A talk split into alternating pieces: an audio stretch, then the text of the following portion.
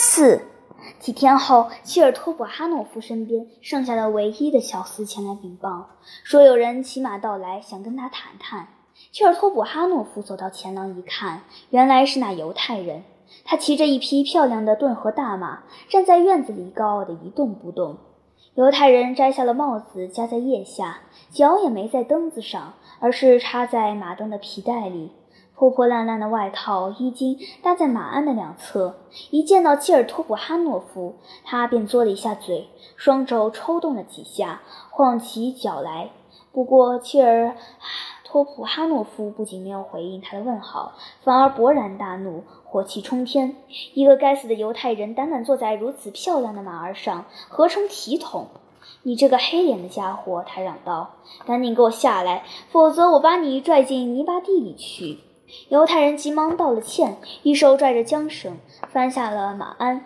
他微笑着行了个礼，朝切尔托普哈诺夫靠了靠。“你来做啥？”潘杰列伊一脸没一起，一脸庄重地问道。“大人呢？您快瞧瞧这匹马怎么样？”犹太人一边行礼一边说：“嗯，不错，马儿很棒。你从哪儿搞来的？偷来的吧？”怎么会呢，大人？我是个诚实的犹太人，不是偷来的，是给大人您搞来的。千真万确，我可是费了一番功夫呢。马儿真是不错，这样的马儿整个顿河流域再也找不到了。您看呀，大人，多棒的马儿！您往这边来，哎哎，转过来，侧过身子，我们坐上鞍子，怎么样，大人？马儿很棒，切尔托夫哈诺夫重复道，装作不以为然的样子。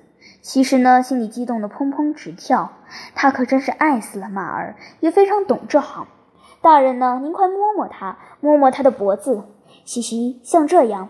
切尔托普哈诺夫仿佛不大乐意，把手放到了马脖子上，来回蹭了两下。随后，他又用手从马的肩棱沿着背部摸了一遍，直到肋脏上方那众所周知的位置，还以猎人的方式按了按那部位。马儿立刻弓起背，傲慢的黑眼珠斜斜瞧了一下切尔托普哈诺夫，哼了一声，前蹄跨了两步。犹太人乐了乐，还轻轻拍了一下手。他只认主人，大人，主人，别扯了。切尔托普哈诺夫沮丧地打断他：“跟你买下这匹马吧，我又没钱。至于说收礼，不要说从犹太人那儿了，就从上帝那儿我也没收过。”瞧您说的，我怎么敢冒昧送给您呢？犹太人叫道：“您买下吧，大人。至于说钱嘛，我不急。”切尔托普哈诺夫陷入沉思：“你要价多少？”最后他呲着牙问。犹太人耸了耸肩：“也就是成本价两百卢布，马儿值这个价的两倍，甚至是三倍。”切尔托普哈诺夫转到一旁，激动地打了个哈欠：“钱你什么时候要？”他紧紧皱起了眉毛，不看犹太人一眼，看大人您啥时候方便了？切尔托普哈诺夫将头向后仰了仰，却没有抬眼。这算什么回答？你快直说，滑头！我还能欠你的债？这么着吧，犹太人赶紧道：“过六个月，您看如何？”切尔托普哈诺夫什么也没说。犹太人试图看着他的眼睛，同意不？下命令牵进马厩吧。马鞍我不需要。切尔托普哈诺夫断断续续地说：“把马鞍拿走，听见没？”“好的，没问题，我带走，带走。”犹太人高兴地念叨着，将马鞍搭在肩上。至于钱嘛，切尔托普哈诺夫接着说：“六个月以后吧，而且不是两百，应该是两百五。”“闭嘴，两百五，我都说了，我欠着。”切尔托普哈诺夫还是没能抬起眼来。他道起从未如此受过打击，肯定是个礼物。他暗自想，这鬼头是为了感谢我。他既想拥抱着犹太人，又想揍他一顿。大人呢？犹太人精神起来，咧开嘴乐着。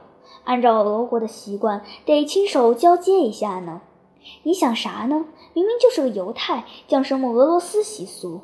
哎，谁在那儿？把马儿牵进马厩里，给他喂点燕麦。我待会儿过去看。你记住了，他的名字叫马列克阿德尔。切尔托普哈诺夫本来要跳上前廊，却猛地转过身，朝犹太人追去，用力地向他伸出手。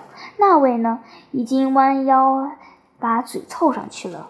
谁知道切尔托普哈诺夫向后窜了一下，低声道：“跟谁也不许说。”随之消失在门后。五。从那天开始，马列克·阿德尔就成了切尔托普哈诺夫生活的主要观点和快乐源泉。他爱他胜过玛莎，对他的依恋胜过涅多比尤斯金。马也的确是个好马，脾气火爆的像个火药桶，那不卑不亢的姿态简直像个主子。他不知疲倦，耐心极好，不论到哪儿都没问题。吃的也很简单，实在没办法的时候，啃啃脚下的泥土也是可以的。骑着它漫步走的时候，像被人用手托着一般平稳；小跑的时候呢，像是在摇篮里摇着。真要飞驰起来，那简直就是风驰电掣。它从来不会跑得上气不接下气，因为知道它如何换气。四蹄结实如钢，从来没绊倒过。无论是越过壕沟还是板墙，对他来说都易如反掌。而且他还特别聪明，一召唤便扬着头跑来了。叫他停在原地的话，就算你走开，他也不会动弹。只有当你回来，他会稍微哼上两声，仿佛在说：“我在这儿呢。”绝不让陌生人靠近，会四摇抵抗，狗儿也没法靠近他。对他挥鞭子只是象征性的，你倒是真碰他试试。还有什么可说的？这完全不是一匹马，而是珍宝。切尔托普哈诺夫要是夸起自己的马列克阿德尔来哟，真是没完没了了。他对他百般疼爱。马儿的鬃毛泛着银光，那种新抛光的银色，闪亮亮的。用手摸去，简直就是天鹅绒。马鞍、鞍垫、皮龙头，整套行头配的齐全规整，擦得锃亮，上了画像。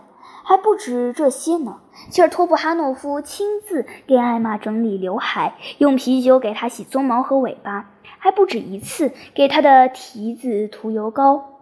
有时候他骑上马列克阿德尔奔驰而去，他并不是去看望邻座们，跟先前一样，他同邻居们没有来往，而是穿过草原，经过一座座庄园而去，好像在说：“你们这些蠢货，远远看着吧。”像是听到有什么地方有人在打猎，远离中原的某个猎场里来了一个有钱的地主，他就会立即飞驰而去，远远的在地平线上展现其姿，向吃惊的众人展示自己疾驰的俊美马儿，却不让任何人靠近。有一次，有位猎人带着随从几乎追上他了，眼看他就要跑了，猎人使尽全力大喊。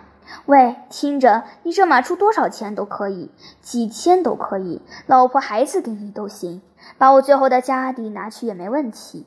切尔托普哈诺夫忽然叫马列克阿德尔停下，猎人赶紧冲了过去。大人呢？那家伙嚷道：“你说你要啥吧，亲爹哟！哪怕你是个王。”切尔托普哈诺夫断断续续地说。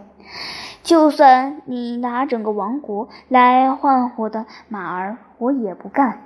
说完，他大笑起来，拽着马列克阿德尔抬起前蹄，像狼崽或是陀螺一般，垫着后脚在空中转了个方向，便大步而去。只见他在沙地里放出光芒万丈。猎人呢，把帽子往地上一扔，脸冲着帽子倒了下去。就这么一直躺了半个小时。所以，切尔托夫哈诺夫怎能不宝贝这马儿呢？